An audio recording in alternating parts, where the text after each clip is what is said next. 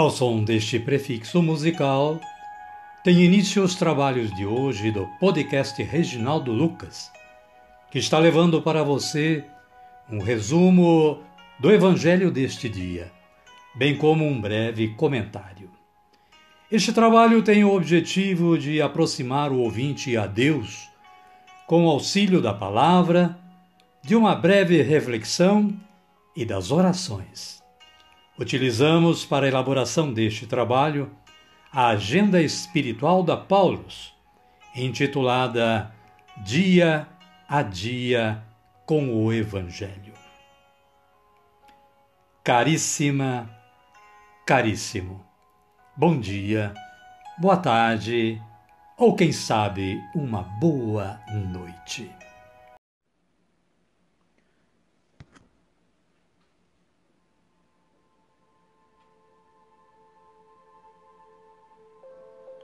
Hoje é 8 de junho de 2022, quarta-feira da décima semana do Tempo Comum. Santo ou Santa do Dia, dentre muitos que existem, nós fazemos com subsídio no aplicativo Liturgia Diária da Canção Nova. E o nosso santo de hoje é São Medardo. Seu nome significa audaz. Sua família era dona da maior riqueza, a fé no amor de Deus. Assim, Medardo foi criado na piedade e na generosidade, desapegado das coisas materiais.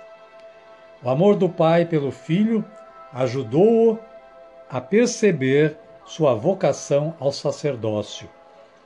Aos 33 anos de idade, tornou-se padre. Sua preferência pelos pobres e mais sofridos continuou na sua vida apostólica.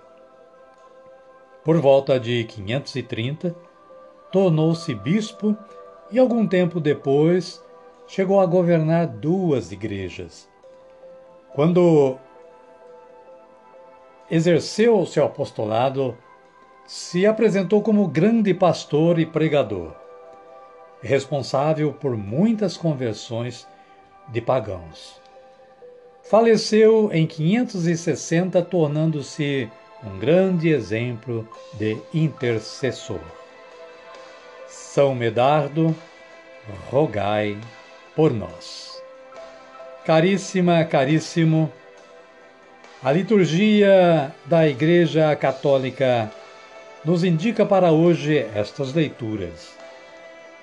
Primeiro livro de Reis, capítulo 18, versículos 20 a 39. O profeta Elias desmascara os ídolos. O Deus verdadeiro atende à oração do profeta e manda fogo do céu através de um raio. Na sequência, temos o Salmo número 15, em seus versículos 1 e 2a, versículo 4, versículo 5, versículo 8 e versículo 11, com o título Minha herança é o Senhor. A antífona para este salmo é esta. Guardai-me, ó Senhor, porque em vós me refugio. O Evangelho de Jesus Cristo, narrado por Mateus, está no capítulo 5, versículos 17 a 19. A lei e a justiça. O versículo 17 diz o seguinte: Não pensem que eu vim abolir a lei e os profetas. Não vim abolir, mas dar-lhes pleno cumprimento.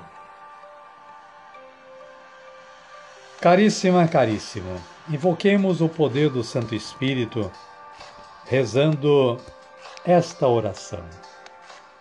Vinde, Espírito Santo, e enchei os corações dos vossos fiéis, e acendei neles o fogo do vosso amor.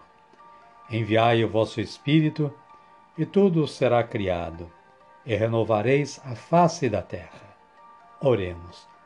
Ó Deus, que instruístes os corações dos vossos fiéis com a luz do Espírito Santo, fazei que apreciemos retamente todas as coisas, segundo o mesmo Espírito, e gozemos sempre da sua consolação.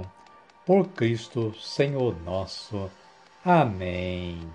Agora sim, agora estamos fortalecidos pela força que vem do Pai para darmos continuidade ao nosso trabalho.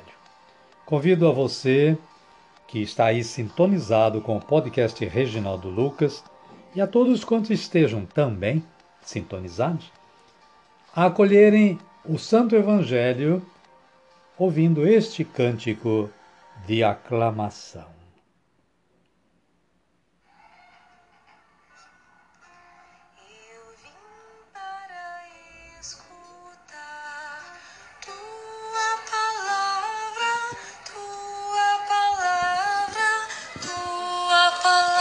de amor. Eu gosto de escutar tua palavra, tua palavra, tua palavra de amor.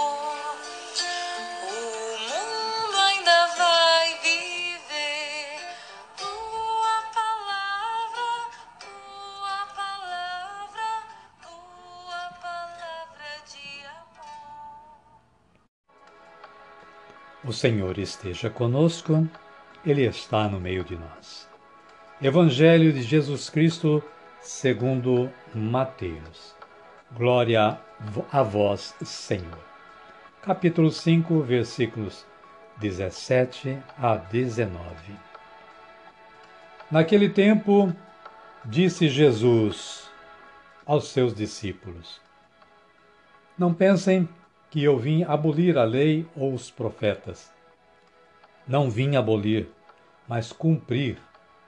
Porque eu lhes garanto, enquanto não passarem o céu e a terra, não se perderá nem mesmo um só i ou vírgula da lei, sem que tudo seja cumprido.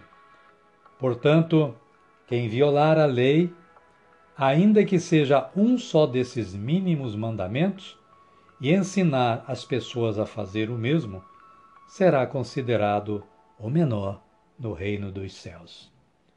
Mas quem os praticar e ensinar será chamado grande no reino dos céus. Palavra da salvação. Glória a vós, Senhor. Amada, amado de Deus. O breve comentário da Paulos nos diz o seguinte: O Mestre Jesus se apresenta muito livre diante das leis do Antigo Testamento. Em certos momentos, percebe-se que ele critica algumas normas do Antigo Testamento e, em outros momentos, ele nos ensina como interpretá-las. O Mestre nos mostra como ler e entender o espírito da lei ele é o intérprete fiel dos mandamentos. A lei e os profetas necessitam ser entendidos na perspectiva do reino de Deus, a partir da ótica de Jesus. A posse do reino dos céus não depende das leis. Quem violar os mandamentos e ensinar a fazer o mesmo será considerado menor no reino. Quem os praticar será maior no reino. Portanto, a prática e o ensino dos mandamentos podem fazer a diferença dentro do reino, mas não determinam o acesso a ele. O reino dos céus não é recompensa pela prática dos mandamentos, mas é dom gratuito, é um presente de Deus. Amém, querida? Amém, querido. E a minha oração de hoje é esta: Meu Senhor, que minha vida se paute unicamente por vossos mandamentos e que eu possa sempre proclamar que vós sois o verdadeiro Deus da minha vida. Amém.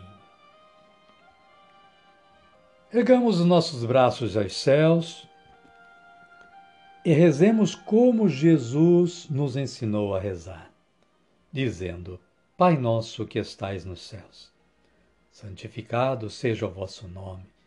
Venha a nós o vosso reino, seja feita a vossa vontade, assim na terra como no céu.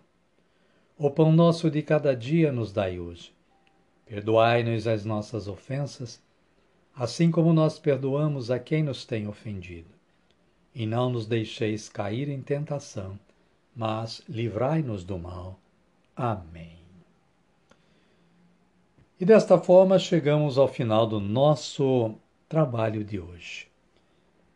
Somos gratos a Deus porque Ele nos deu, nos deu esta força de trabalho. Mas somos mais gratos ainda a você, porque sem você nosso trabalho seria inócuo, sem objetivo, sem foco. Eu espero que você esteja gostando deste trabalho e que você possa divulgar a palavra de Deus também, compartilhando com seus contatos, falando do nosso podcast aos seus familiares, convidando-os para acompanhar também este trabalho. Desejo que você continue tendo um bom dia, uma boa tarde ou quem sabe uma boa noite. E que a paz do nosso Senhor Jesus Cristo esteja sempre com você e com sua família. E conosco também. Até amanhã, se Deus quiser. Fiquem todos com Deus.